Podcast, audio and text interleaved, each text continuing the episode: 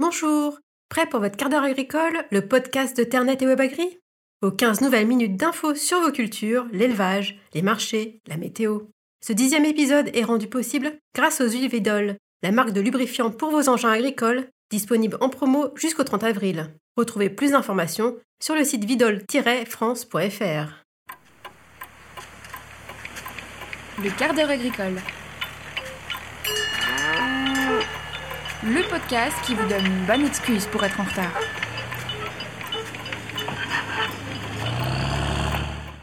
Ce mois-ci, je vous présente les solutions pour financer vos projets, d'installation agricole notamment.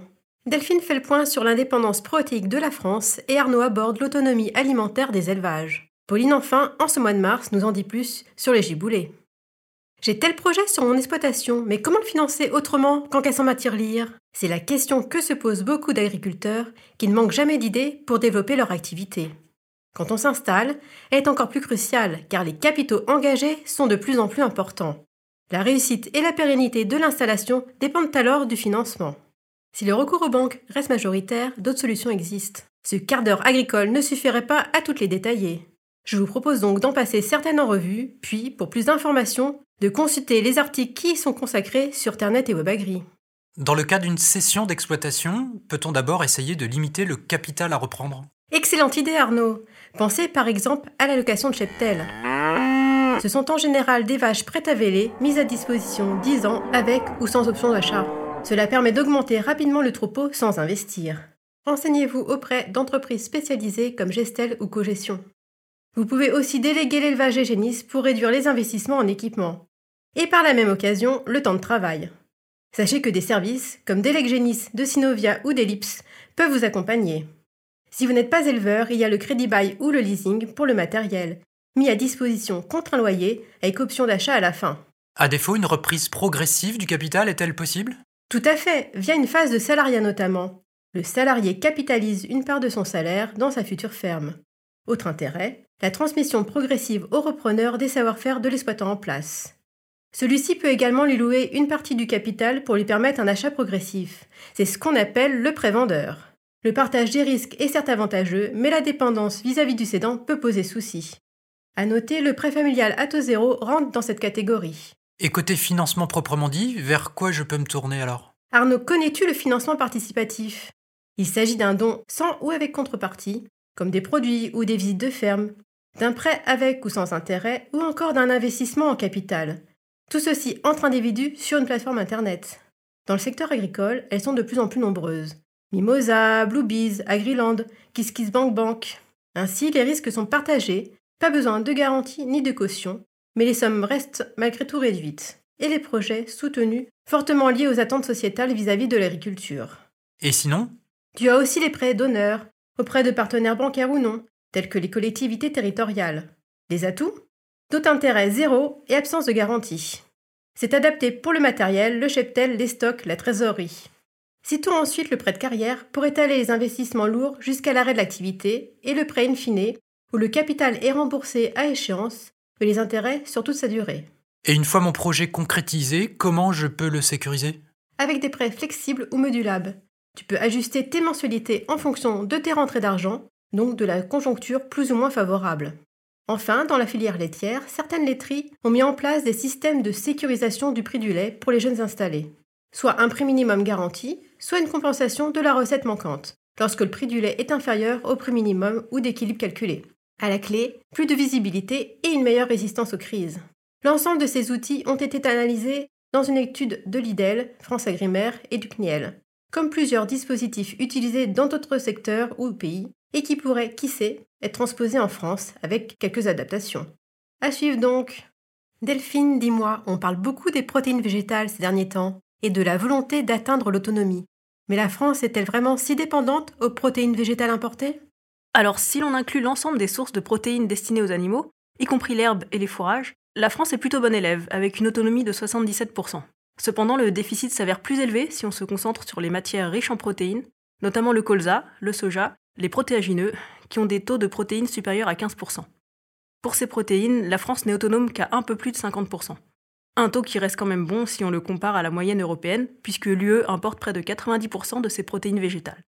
En 2018, ce sont 3 millions de tonnes de tourteaux de soja qui ont été importés dans l'Hexagone. Malgré quelques 400 000 tonnes de graines de soja cultivées en France, près de 600 000 proviennent des pays tiers, notamment du Brésil, des États-Unis et d'Argentine. Si je comprends bien, la filière française n'est donc pas capable de fournir la demande intérieure? C'est-à-dire que pendant de nombreuses années, la majorité des acteurs de l'amont à l'aval ont montré un intérêt limité pour investir dans les filières de légumineuses. Cette situation trouve en grande partie son origine dans les négociations commerciales des années 50 et 60, et notamment dans les accords de Dillon. En échange des mesures protectionnistes instaurées dans le cadre de la PAC, les Européens ont accepté de laisser entrer sur leur territoire les légumineuses, dont le soja, à droit de douane nul, ce qui a permis à des pays tiers de développer leur production et d'être aujourd'hui plus compétitifs que les Européens. D'accord, mais au final, en quoi est-ce vraiment problématique? Eh bien, les importations de protéines végétales sont à l'origine, dans les pays d'Amérique latine, d'une destruction importante de la forêt amazonienne pour mettre en place les cultures, ce qui entraîne une perte de biodiversité souvent irréversible. L'impact négatif sur l'environnement est ensuite renforcé par le transport de ces protéines à l'autre bout de la planète, et enfin le cahier des charges de ces productions s'avère souvent moins contraignant qu'au sein de l'Union européenne. Par ailleurs, d'un point de vue agronomique, une production relocalisée en France aurait un certain nombre d'avantages. Réduire l'épandage d'engrais minéraux, rediversifier les systèmes de culture pour limiter l'usage des phytosanitaires, augmenter le carbone organique des sols, et parallèlement, une production française serait en cohérence avec le programme national nutrition santé, tout en ayant des bénéfices en matière de création d'emplois. Mais alors, comment faire concrètement pour augmenter l'indépendance protéique de notre pays? Dans le cadre du plan de relance, un nouveau plan protéines a été mis en place début 2021. Doté de 100 millions d'euros, il vise trois objectifs augmenter de 40% la surface de production de légumineuses sur trois ans, améliorer l'autonomie alimentaire des élevages et soutenir la recherche et le développement. Le gouvernement souhaite atteindre un doublement des surfaces dédiées à la production de protéines végétales en France d'ici 10 ans, ce qui représenterait 2 millions d'hectares et 8% de la SAU. Signe d'une forte attente de la part de la profession, certaines enveloppes ont été dépensées en quelques jours seulement. C'est le cas de l'aide aux investissements en matériel, qui a dû être réabondée, notamment sur la partie autonomie alimentaire des élevages. La France sera donc bientôt autonome en protéines? Eh ben, selon une étude de l'IDRI, l'Institut du développement durable et des relations internationales, ces mesures risquent d'être insuffisantes face aux défis de l'indépendance protéique. Il faudrait, selon cet institut, accompagner ces financements de mesures d'organisation des marchés pour, au moins temporairement, protéger les filières françaises de la concurrence internationale et ainsi permettre leur développement. Des mesures incitatives aux investissements privés des acteurs des filières, telles que des mesures fiscales ou des aides spécifiques dans la PAC, devraient également être activées pour favoriser un environnement de marché stable et dans lequel les acteurs économiques seront convaincus qu'ils peuvent être compétitifs. Je te remercie Delphine d'avoir répondu avec tant de précision à mes questions. Arnaud, c'est ton tour. Sur le sujet de l'autonomie, mais cette fois de l'alimentation des élevages, c'est ça? Oui Céline, sous cet angle-là, rappelons d'abord que l'autonomie alimentaire des élevages se mesure avec trois indicateurs. L'autonomie massique, qui évalue la quantité d'aliments, l'autonomie protéique, qui mesure leur valeur protéique, et l'autonomie énergétique, qui mesure donc leur valeur énergétique. Rappelons ensuite que les élevages laitiers et allaitants ont un niveau d'autonomie, certes variable, mais globalement élevé en France. 88% d'autonomie massique, 77% d'autonomie protéique et 87% d'autonomie énergétique. Pourquoi sont-ils si élevés? Eh bien parce qu'à l'inverse d'un modèle à l'américaine où les troupeaux sont en feedlot, l'élevage français est très relié au sol avec une bonne dose de pâturage.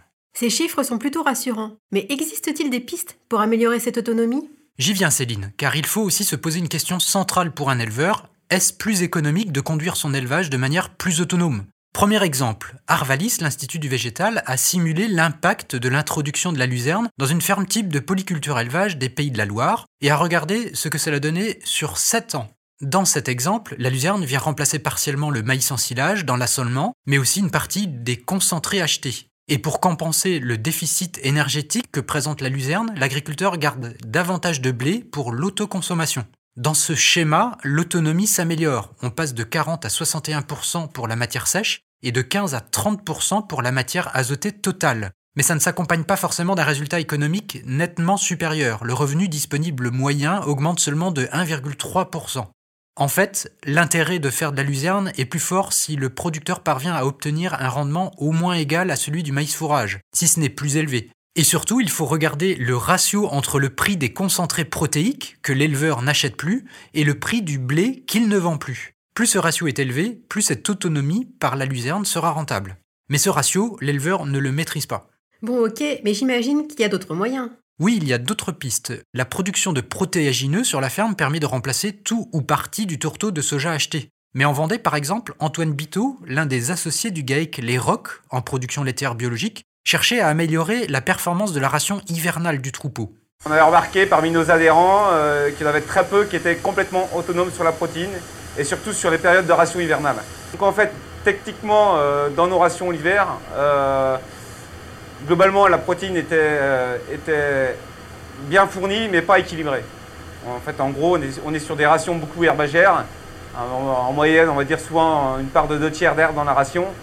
Et on se retrouve avec des avec des, excès d'azote soluble et des carences en, azote bypass, en PDIE. Et euh, donc l'idée, euh, on est pas mal à faire nos rations et l'idée nous est venue en voyant sur les tables des rations qu'il bah, existait du poids toasté, de, la févrole toastée, de, des pois extrudés. Et voilà qu'ils ont investi au sein de la Cuma Défi 85 dans un toaster mobile de graines protéagineuses. Alors ça ressemble pas du tout au grippin qui trône sur le plan de travail de votre cuisine, mais c'est le même principe, ça chauffe ce qu'on y fait passer dedans. À la sortie, des graines protéagineuses des élevages ressortent à une température de 120 degrés. Mais pourquoi toaster des graines comme on fait griller notre tartine de pain le matin?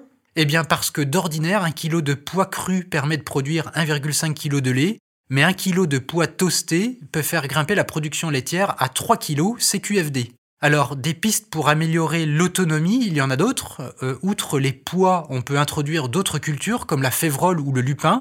Au GAEC des rivages en Maine-et-Loire, les éleveurs ont intégré une bonne dose de mélange céréales protéagineux dans leur assolement, ce qui leur a permis de finir l'engraissement des bovins tout au long de l'année sans aucun correcteur azoté. On peut citer aussi Anton Sidler, il est éleveur dans l'Orne et il fait aussi du conseil pour optimiser les rations. En plus du pâturage tournant, il mise sur des métailles ensilées riches en légumineuses, avec l'objectif d'atteindre 18% de matière azotée totale.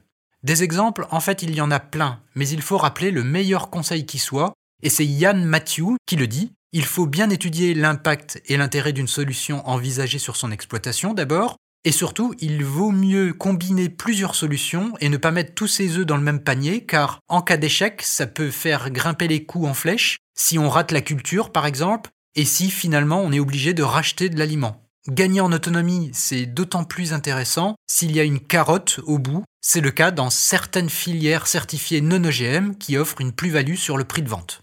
Merci Arnaud pour ces explications. C'est l'heure de la météo avec Pauline. Quel phénomène vas-tu nous expliquer aujourd'hui?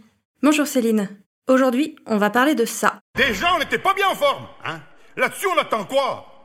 Trois semaines Même pas Même pas trois semaines Même pas Et patatrac, les giboulées Eh oui, patatrac, les giboulées. Alors, les giboulées de mars, qu'est-ce que c'est? Selon Météo France, ce sont de brèves averses, souvent accompagnées de vents, au cours desquels grêlons, flocons de neige, granules de glace ou encore neige fondante se mêlent à la pluie. Ce phénomène est dû à l'instabilité de l'atmosphère. À la fin de l'hiver, le froid persiste en altitude, alors que les basses couches de l'atmosphère se réchauffent tout doucement.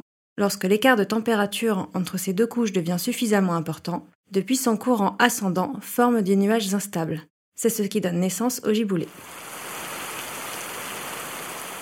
D'accord, mais comment se forment ces giboulées?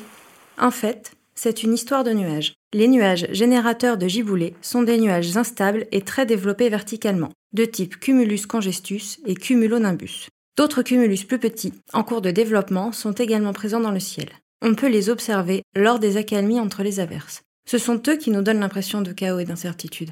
Météo France explique que les averses, et plus particulièrement les giboulées, se manifestent par une variation rapide et brutale de l'intensité et de la nature des précipitations. Les nuages responsables de ces giboulées sont le siège de puissants courants ascendants qui favorisent le grossissement des cristaux de glace et permettent le développement du grésil ou de la grêle. L'air étant très froid en altitude, lorsque les précipitations se déclenchent, la température chute brutalement au niveau du sol.